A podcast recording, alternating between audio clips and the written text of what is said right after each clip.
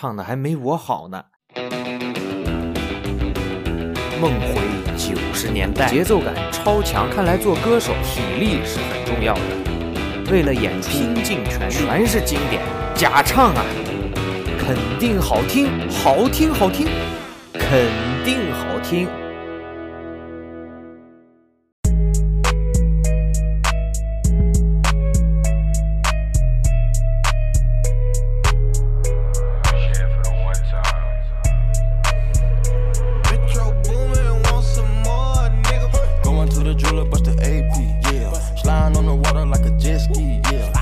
大家有没有发现，在听说唱歌曲的时候，不同的歌里开头经常有个傻子在重复同样的话？比如说刚才这首歌里，Metro Boomin want some more，你在不同 rapper 的歌里都有可能听到。哎，如果你发现了这个现象，那恭喜你，你已经发现了说唱音乐的终极秘密。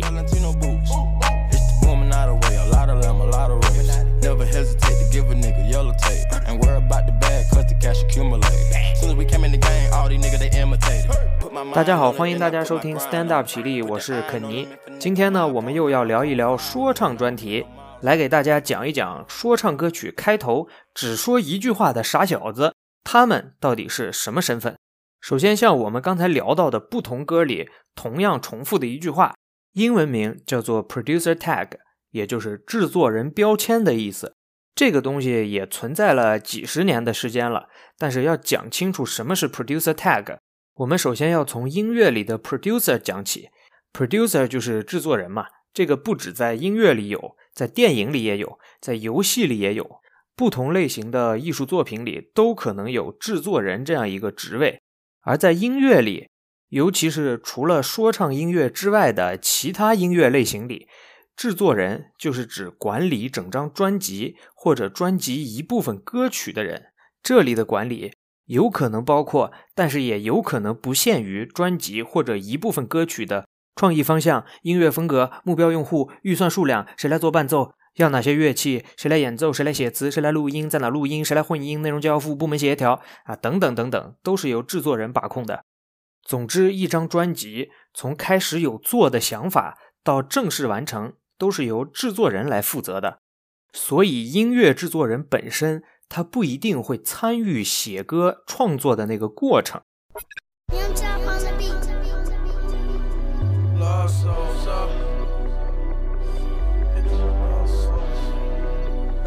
但是在说唱音乐里面，伴奏大部分都是用合成器的音效或者是采样来拼起来的。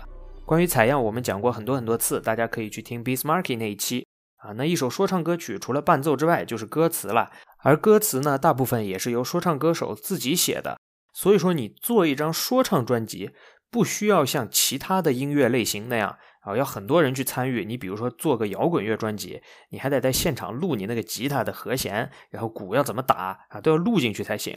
对说唱音乐来说，你就是一个人做伴奏、录音，一个人写作、唱歌，你就能完成一张专辑，并且在网络发行了。而且随着科技的进步，伴奏的制作、音频录制还有后期处理都越来越方便。你在手机上都能用系统自带的软件录音或者制作伴奏了。比如说我们这个播客就是用手机自带的录音软件做的，也可以看出来我们真的很穷啊！这些软件基本上都是你拉一头黑猩猩来，给它训练半年，它大概也能做一个能听的伴奏。因为他把节拍都按照格子画好了，你往格子里面填不同音色的乐器，然后把嘟嘟嘟嘟、哒哒哒哒、擦擦擦擦啊这些不同的音色按照不同的间隔排列起来，基本上做出来的东西你就能跟着说唱了。所以说，在说唱音乐里面，producer 制作人指的就是做伴奏、负责给 rapper 录音，并且进行后期处理的人。因为一张说唱专辑从无到有就这么几个步骤。啊，那有些爱思考的观众就发现了啊，那这样说的话，人人都能做说唱专辑，因为只要一个人就够了啊。比如说我自己做伴奏啊，做个最烂的，或者在网上买一些特别便宜的，然后我填好了词，随便找个地方一录，或者用手机录，然后稍微的啊，用什么音乐编辑软件做个后期啊，我就有专辑了呀。啊，那确实如此，所以我觉得这也是说唱音乐的魅力之一，它的门槛确实比较低，大伙儿都能参与。能给所有人一个平等的表达空间啊。你可能音准不好，但是你总能说话吧？说不了话，你也可以哼哼呀。你这个有节奏的哼哼，哼的有水平，也有可能是一首好听的说唱歌曲。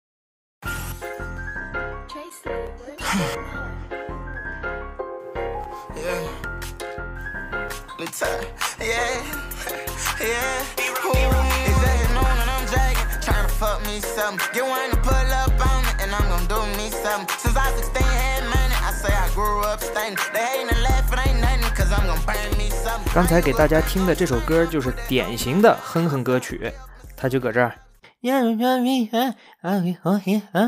当然，老听我们节目的都知道，哎，这就是 Mumble Rapper。顺便提一下，这首歌的演唱者叫做 Young Boy Never Broke Again，啊，翻译过来也很土，就是精神小伙儿永不破产。他自己把 Never Broke Again 这三个字取了首字母，就简写成了 NBA Young Boy。而他呢，确实也对 NBA 有着非常深远的影响啊。当然，这里 NBA 就指的是美国职业篮球联盟。灰熊队的球迷听到他肯定咬牙切齿，因为 NBA 未来的门面之一啊，莫兰特就是因为在网络直播当中听着 NBA Young Boy 的歌，听到兴起，他情不自禁又把兜里的枪给掏出来了，又被网友给逮到了啊。这个老哥已经是第二次。在网络直播上露枪了。第一次是他啊，光明正大的拿个枪在夜店跳舞啊。这里的枪说的都是手枪啊，不是变态的枪。因为 NBA 是依托篮球这种全球化的运动，哎，在全球赚钱的，所以里面的球星啊，他持枪，然后露出这种向往黑帮生活的感觉，就非常影响形象。莫兰特也是被疯狂禁赛，听说下个赛季又要禁赛二十五场，这样的话钱损失可不少。而且没办法参加 NBA 下个赛季优秀个人和先进集体的评比。我看外国网友有个评论特别搞笑啊，他就说你喜欢 NBA Young Boy 的音乐，而且还开着直播，听得那么嗨啊，即使不露枪，本身也够你禁赛二十五场，因为你品味太差了。但是我们实话实说，刚才放的那首歌伴奏确实不错，就是 beat 很好，但是呢，NBA Young Boy 本身的演绎确实差点意思啊。不过这有点扯远了，我们还是回到 Producer Tag 这个话题上。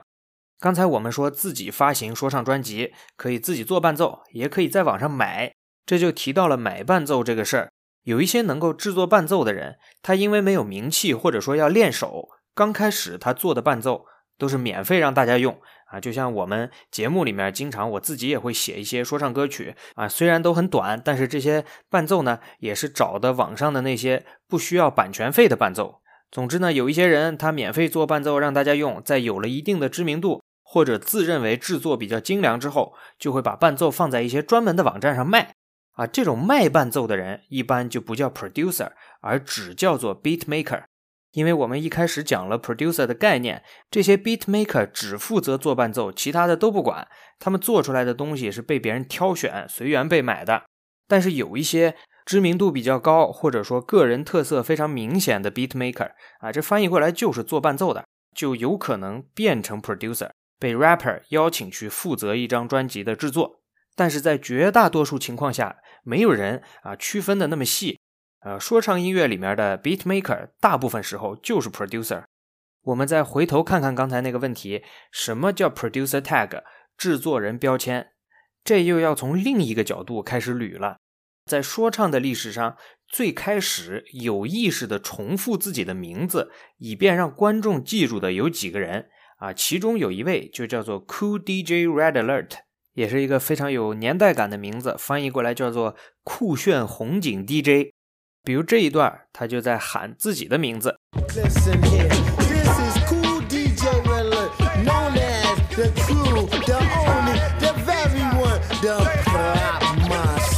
当然，这首歌不是他早期演出的时候喊自己名字的片段，因为我没有找到影像记录，那玩意儿太早了。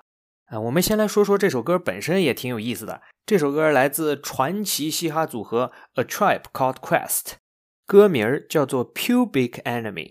我们之前讲 Hype Man Flavor Flav 那一期讲过 Public Enemy 这个传奇组合啊，这首歌的名字和那个传奇组合就差了一个字母，非常非常相似，但是两个东西的意思就完全不一样了。这里的 Pubic 指的就是啊阴谋啊，它不是阴谋论。就是阴毛，用来指人体啊长毛的那一块隐私部位。其实这首歌是一首呼吁安全性行为的歌曲，讲了一些小伙儿小妹儿感染阴虱的悲惨经历，可以说是非常正能量了。顺便说一句，阴虱的英文就是 crab，跟螃蟹的英文一模一样。虽然可能性不大啊，但是听众里面如果有对这个病了解或者得过这个病的，欢迎分享一下你的经历。A Tribe Called Quest 这个组合啊，也是搞爵士说唱的。但是因为名字读起来不太顺口，像我们这种爱装逼的老乐迷都不称呼他们的全称，都直接说：“我平时没事儿就爱听 ATCQ Five Dog，走的实在是太早了。”这句话一出，懂行的人肯定立马对你肃然起敬，你直接就可以当国内说唱节目的导师了。总之，这个组合是爵士说唱最重要的组合。啊，这个爵士说唱也是顾名思义，就是大量使用爵士乐做伴奏，或者使用爵士乐来采样的说唱音乐。啊，一般来说呢，不会有很多快嘴的段落在里面。啊，中国这个玩的好的，大家应该都知道，就是蛋堡。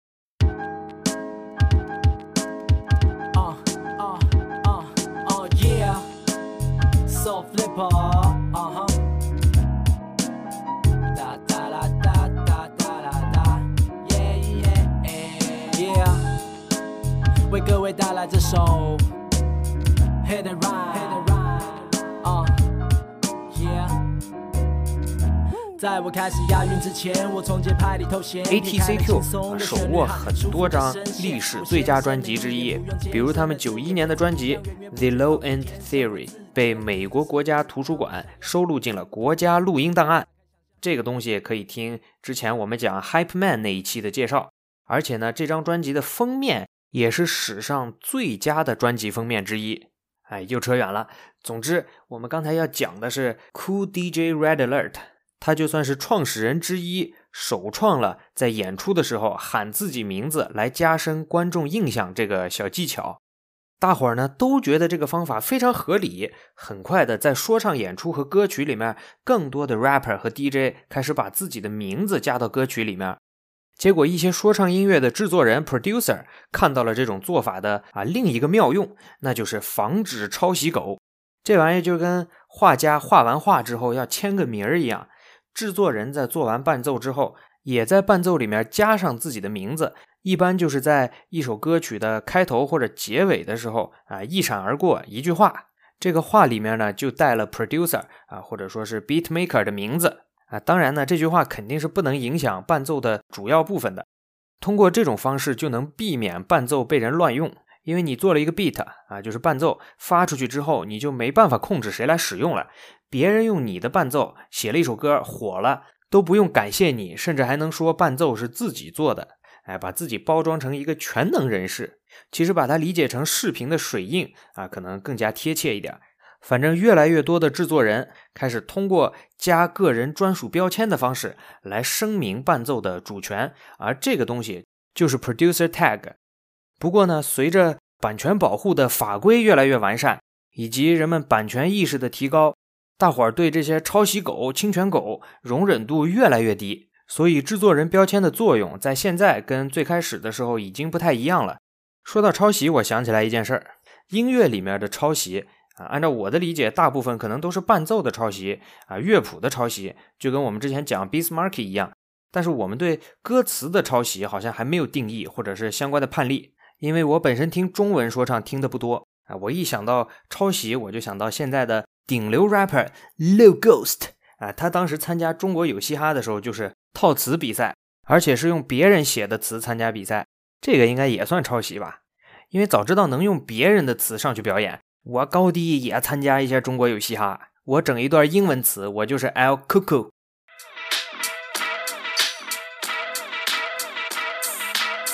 Hot, sicker than you average. Papa twist, cabbage off instinct. Niggas don't think shit stink. Pink Gators, my Detroit players. Teams for my hooligans in Brooklyn. They're right, it's the hair right, bigger there and night. Papa beans moves and stays up on the roofs. Never lose, never choose to. Bruce Cruz who do some to us. Talk go through us. Girls walk to us, wanna do us, screw us, who us? Yeah, Papa and Puff.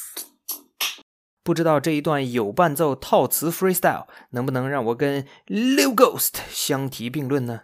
当时 Lil Ghost 抄袭的那首歌在我们学校还演出过啊，这个呢，我要当学霸，鄙视一群学渣，swag 也是挺有幽默感的啊。又跑题了，回归正题，随着版权被重视，制作人 producer 不需要加标签来证明伴奏是自己做的了。但是呢？互联网和这个数字化时代又来了，哎，我们可以上网冲浪了。有一些小聪明就发现，一个好听的标签能够帮助制作人打造个人品牌，加深听众的印象，甚至有一些独特、朗朗上口的制作人标签，还能带来话题和流量。所以，越来越多的制作人把一个好的制作人标签看作是提升自己名气，在业界树立口碑，最终让自己赚更多钱的重要途径。其中最成功的就是我们接下来要讲的 Metro Boomin Want Some More，所以我们就进入本次的正题。我们希望点评一下各个说唱 producer 的制作人标签啊，看看他们这个标签到底是什么水平。我们秉持一个欲扬先抑的准则，先说一说最差的。当然，我们要先提一下 producer tag 这个东西。太多了，因为就短短一句话嘛，可能啊，全世界有几万个，我们不可能把每一个都评价一遍，所以啊，我们就把最有代表性的好的和差的选出来，按照我的审美来给大家评判一下。先给大家一个友情提示啊，有些人的 producer tag 又臭又长，如果大家听不下去，可以快进。首先呢，我们就来听难听组的第一位选手 DJ Kelly。God did. Yeah. We the best music.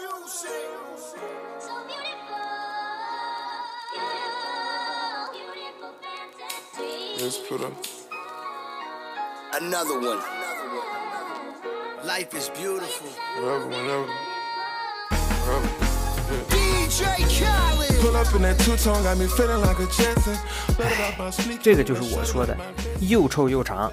它有三个 tag。分别是 with the best music，意思就是我们的音乐是最棒的。这个呢，其实既可以算作它的 producer tag，也可以算作它的 record label tag。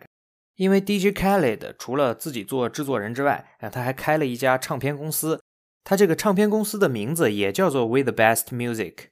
所以有些歌曲即使不是 DJ Khaled 制作的，也会打上这个标签。就代表这首歌或者这张专辑是由 With the Best Music 这个唱片公司啊管理发行的。像我们之前点评音乐节现场提到的 Rick Ross，他的唱片公司就是 Maybach Music。那这个唱片公司的说唱歌曲很多就会打上这样一个标签。What is this? Maybach Music。但是这个就不代表是由谁制作的伴奏。而是代表这首歌啊，跟迈巴赫音乐集团有关。而且你肯定想不到，这个 Maybach Music 竟然是一个中国人说的。说这一句标签的人叫做杰西卡·戈麦斯，是一位中葡混血澳大利亚籍的超模。说是他有一次去美国的时候啊，跟 Rick Ross 他们玩，然后 Rick Ross 觉得杰西卡·戈麦斯说话的口音有点意思，就让他录了几句话。对这几句话稍作处理之后，就变成我们刚才听到的啊那个效果了。我们还是说回 DJ Kelly 的啊，他的第一个 tag 是 With the best music，第二个是非常经典的 Another one，这个在美国也算是一个热梗。这个话字面的意思就是再来一个。DJ Kelly 用它来表示他又做了一个成功的单曲啊，或者说他音乐事业又成功又更进一步了。所以现在啊，大伙儿不管在什么时间啊、什么地点，想要另外一个任何东西的时候，都会把 DJ Khaled 搬出来。而且因为 DJ Khaled 他越吃越胖啊，就出道之后逐渐变得像个猪头，所以很多人就说他这个 Another One 的意思就是他饿了，他要再吃一顿。他的第三个 tag 啊，就是他的名字 DJ Khaled，这个也是。最普通、最正常、最原始的 producer tag 啊，因为就是把自己的名字说一遍，让大家知道是谁做的。可能全世界有五万个不同的制作人标签，这样单纯重复自己名字的标签就占了四万八千个。其实我们单看 DJ Kelly 的这几个标签，问题最大的就是第一个 with the best music 啊，因为他说自己做的是最好的音乐，但是实际上呢，很多歌曲的质量都比较差，啊，这个就算是消费欺诈了呀。所以这就是说他难听的第一大理由。第二大理由就是 DJ Kelly 的这个人真的有点普信，脑子不知道怎么想的，他每一首歌恨不得往里放十个 tag，经常导致一首歌的前奏让人烦躁无比，全他妈听他讲话了，就跟刚才我们放的那首歌一样。你以为要唱歌了，结果呢？他突然来了一个 another one 啊！你想这次差不多了，应该可以唱歌了吧？他又来了一句 DJ Khaled，就给人一种纯纯抢戏的感觉。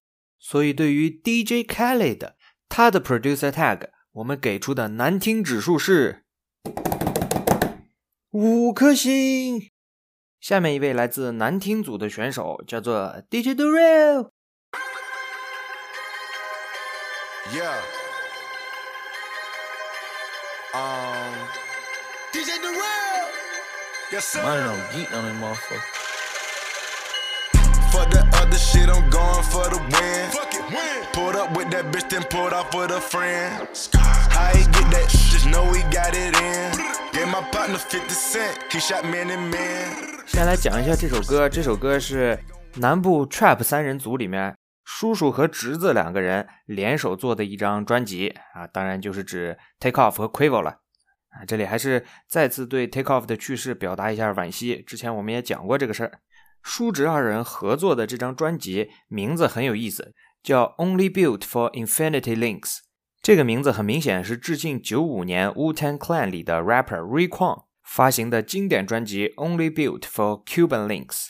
我们也提过，Wu Tang Clan 本身发了几张历史最好的说唱专辑，然后组合里的成员单飞呢，每个人又发过几张说唱历史上最好的专辑，可以说是说唱音乐史上最重要的组合之一。两张专辑的名字翻译过来就是专为什么什么项链打造。这里面 Cuban Links 指的是上世纪九十年代的时候，说唱音乐在迈阿密啊发展起来。带火的一种项链，因为迈阿密离古巴比较近嘛，所以那边的项链形式就受到古巴的影响啊，产生了一种外形比较有特色的项链，大伙儿就称它为 Cuban Link。r a y q u n 这张专辑为什么叫专为古巴项链打造呢？因为那个时候在街头里面混的人，尤其是那些混得好的人，都会带一条古巴链来证明自己的身份地位，所以呢，他想表达的意思就是。这张专辑是为那些在街头混得最好、最狠、最硬的人打造的，而且这张专辑本来的名字叫做 Only Built for Cuban Links Niggas，翻译过来是专为戴古巴项链的黑哥哥打造。但是后面考虑到 Niggas 这个词不太利于市场的宣发，可能让有一些听众会感到不适，所以就把这个去掉了。当然，我们这里说的项链不是那种呃女生经常戴的细细的一个链子放在胸口。rapper 戴的肯定就是精神小伙那种大金链子小手表，就是那种又粗又长又硬又闪闪发光、花里胡哨的链子。很多 rapper 都会在歌里说：“哎，我戴的这个项链太重了，头都抬不起来。”啊，就说明都是真货吧，呃，非常贵，搁这炫富。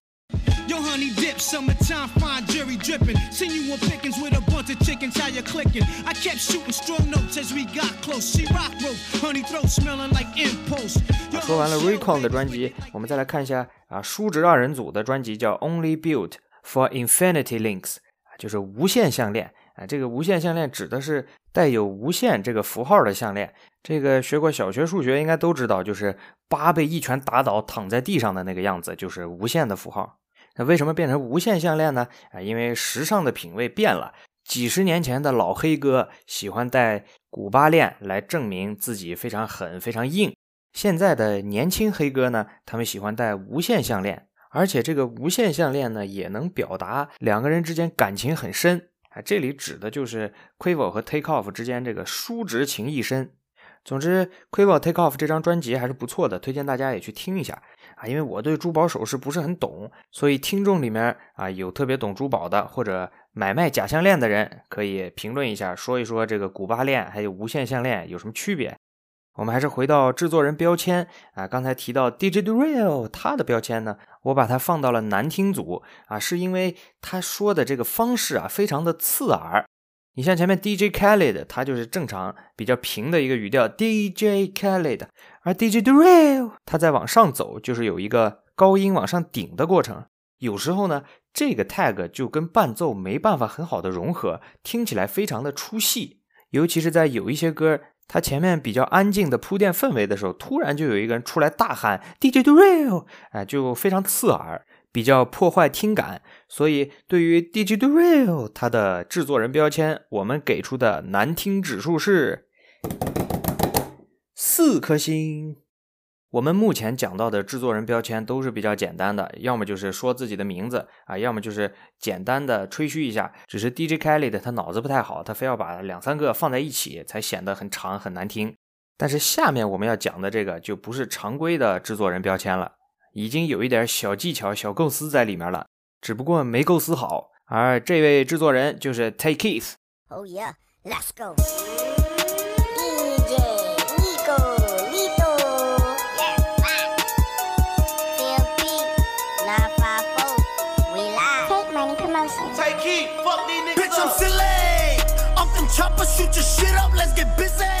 这首歌来自说唱界著名的啊、卧底叛徒 Six Nine，就是说他进监狱之后，把说唱圈里面有帮派背景的人全都给供出来了。这首歌也是歌词毫无水平，内容毫无营养，技巧非常初级。我们还是来说一说歌曲的制作人 Take Keith，让他一举成名的就是他参与制作了《Sicko Mode》这首歌。我们在音乐节那期点评也提到过，他的标签最大的问题就是语言极其低俗，因为这个 Take it, fuck these niggas up。如果你不深究它的意思，听起来啊还是不错的，有点酷的。但是你深究它的意思啊，味道就变了。我们就直接把这个标签放到我啊临时创作的一首歌曲里面啊，听一下是什么感觉。Yeah. Hey. Stand up. Chili. Hey. I don't even know how to start this shit, man.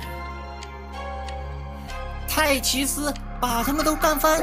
所谓中文说唱，其乐融融，互相之间的叫老铁，歌词不带英文的没法押韵，小学语文的不了解，学的术语到处帅哥 homie，发音的不准还要不要脸？而我坚持说唱，写段歌词的秒杀，只一口跪下天。今天叫说唱，有很多花样，熟悉的标签，正在湖边，你远在天边，没有天线，有这个时间，不知瞬间。就是这样一首啊有点凶狠的歌，开头呢啊有个傻子突然说了一句“泰奇斯把他们干翻”，就让人十分摸不着头脑。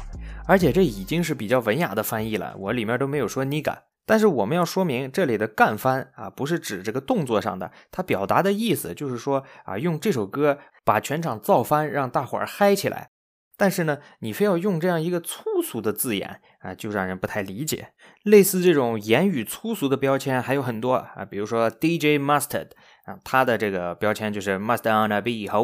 就有一些标签本身挺好听的，但是你非要加个脏话进去，这个就完全适得其反。哎，我来听歌的，开头你先骂我一句，那是不是有点奇怪呢？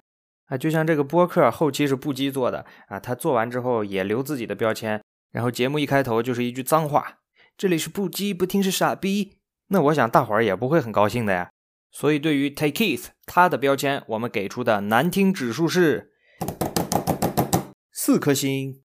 那么难听组的我们大概就介绍完了，哎，相信大家也知道怎么去分辨一个难听的制作人标签了。下面我们就来到好听组，首先就来介绍一个有中国特色的制作人，叫做 Buddha Bless。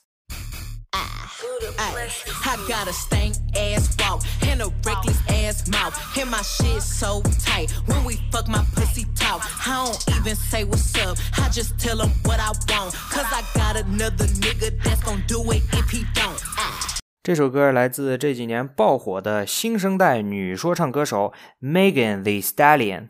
很多云听众应该都是通过她跟 Cardi B 合作的那首 WAP 知道她的。刚才这首 Don't Stop， 制作人就是 Buddha Bless，他的名字就非常讨巧，叫做佛祖保佑。他也很聪明，自己的标签就叫做 Buddha Bless this beat，翻译过来就是佛祖保佑这个伴奏。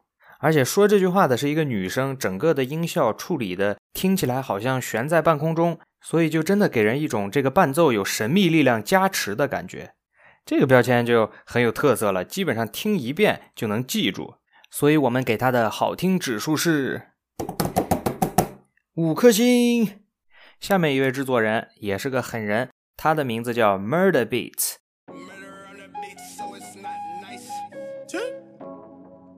Yeah. Tell her BB's ting yeah. Yeah. My side girl got a 5S with the screen crack. Still hit me back right away. 这首歌来自 Drake，伴奏里面有一个笛子的音色，我觉得还挺好听的。这个 Murder Beats 也是名字起得好，叫谋杀伴奏。它的标签是 Murder on the beat, so it's not nice。这里面就有一个双关的含义啊。首先就是这个伴奏是 Murder 做的，所以非常危险啊。另一个就是伴奏里发生了谋杀，非常危险。这个 Murder M U R D A 其实就是 Murder 谋杀的一个个性化写法，把 E R 变成了 A。这个标签其实跟 Take It 差不多，都是突出这个伴奏非常的凶狠，非常的危险啊。听完之后你就会非常的嗨。但是呢，Murder Beats 它的标签就没有脏话啊，不是直接的说干翻他们，而是说啊发生了谋杀案，很危险，旁敲侧击的暗示这个伴奏非常的狠，而且这个说话的人的声音和音效经过处理之后，也显得有点像杀人犯说话的方式。所以对于这个标签，我们给出的好听指数是五颗星。最后呢，就来讲一讲我们从头到尾一直在说的 Metro Booming 了。我们先来看它第一个标志性 tag。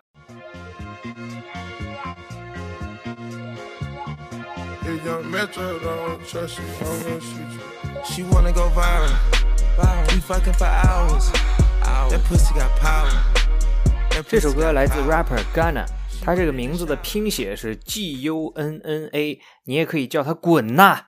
这个 rapper 在去年年初的时候也创造了一个热梗，就是 P 这个字母。他在二二年年初发的专辑里面有一首歌叫做 Pushing P。这个 P 可以指很多东西，可以指 paper，也就是钱；可以指 positive，也就是乐观向上；也可以指 pimp，就是白手起家、自给自足、保持真实、身边异性很多的人。其实你在网上查 pimp 这个单词，就是 P I M P，很多人就告诉你是拉皮条的。但是在说唱里面啊，pimp 这个词大多数时候都不是这么用的，就是指一个非常成功、非常有钱的狠人。所以 pushing P 就是努力的成为 P，全身心的践行 P 的生活方式。Gana 看到这个梗火了之后，他也挺聪明的。我们刚才放的那首歌原来叫 Pussy Power 啊，我们就不翻译了，他把歌名改成了 P Power，就是鼓励大家自己去解读 P 到底是什么，自己去定义自己的 P。那么《P Power》这首歌里面就出现了 Metro Boomin 经典的标签：If your Metro don't trust you, I'm gonna shoot you。它这个标签就有点不一样了。首先，本身就带一点旋律在里面；其次呢，他说的话也很耐人寻味，意思是如果小 Metro 不相信你，那我就要一枪打死你。这又衍生出了很多梗。有些没听过的人就说：“哎，这个小 Metro 是谁呀？他他妈怎么这么多疑？谁都不相信呢？”这是不是有心理疾病啊？老想杀人呢？甚至有很多说唱的媒体采访 Metro Boomin 啊，标题都会取“为什么他不相信任何人，还能做出这么好的伴奏”。这个标签是由 Future 演唱的啊，来自 Metro Boomin 制作的另一首歌，叫做 Right Now。If you don't trust you, bang bang hit you in the head right now. If murder don't trust you, he gon' shoot you. Nigga bang bang. Lil Mexico don't trust you, we gon' shoot you. Nigga bang bang. Yo Metro don't trust you, I'm gon' shoot you. Nigga bang bang. 细心的观众就发现了啊，这歌里的版本跟最终用的标签不一样啊，那是因为 Metro Boomin 他选择了录音室里 Future 唱的另一个版本。Metro Boomin 第二个著名的标签就是我们节目开头放的那首歌。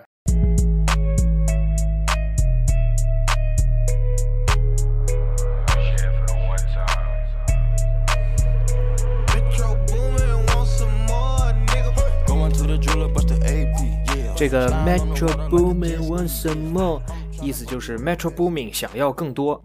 这个标签同样也是从他制作的歌里面截出来的啊，是由 Young Thug 演唱的。Metro Boomin, want some more, nigga. P don't want some more, nigga. Sony Digital want some more, nigga. 所以 Metro Boomin 的标签啊本身就自带流量，都是大明星唱的，而且还都是从相对制作比较精良的歌曲里面直接截的，所以听起来也比较舒服。总之，Metro Boomin 这两个 tag 就是现在说唱界最火的制作人标签了。对于这两个比较好听、意思也比较有趣，还是由资深业内人士演唱的标签，我们给出的好听指数是五颗星。那么本期节目到这里就结束了，给大家讲了 producer tag 制作人标签到底是什么，同时也带大家听了我认为好听和难听的标签，希望大家之后也能判断一个标签到底是好还是坏。节目里提到的所有歌曲，我们都会按照顺序写在节目简介里面。最后呢，我也很感谢听众朋友愿意听我这样一个外行人讲说唱相关的知识。这让我想到了我十年前的时候，也是通过一批热爱分享、知识渊博的前辈来了解这个文化的。但是现在呢，我看这一批人好像渐渐的都啊不在这个说唱的领域活跃了，所以还是很感慨的。但还是要感谢阿尔顿字幕组的每一个人，感谢悦耳 Ear Talk，感谢嘻哈公园，感谢 Able 苏啊，甚至还要感谢隔壁傻老黑。希望大家也都能够 pushing P。那么我们这一期节目就到此结束了。啊，我为了这一期节目也是准备了很多东西。啊，算了，我们这个卖惨的环节就不要拉太长了，就直接乞讨。如果大家喜欢我们的节目，呃，欢迎给我们赞赏。我们也不想过饱一顿饿一顿的日子。那么我们就下期再见啦。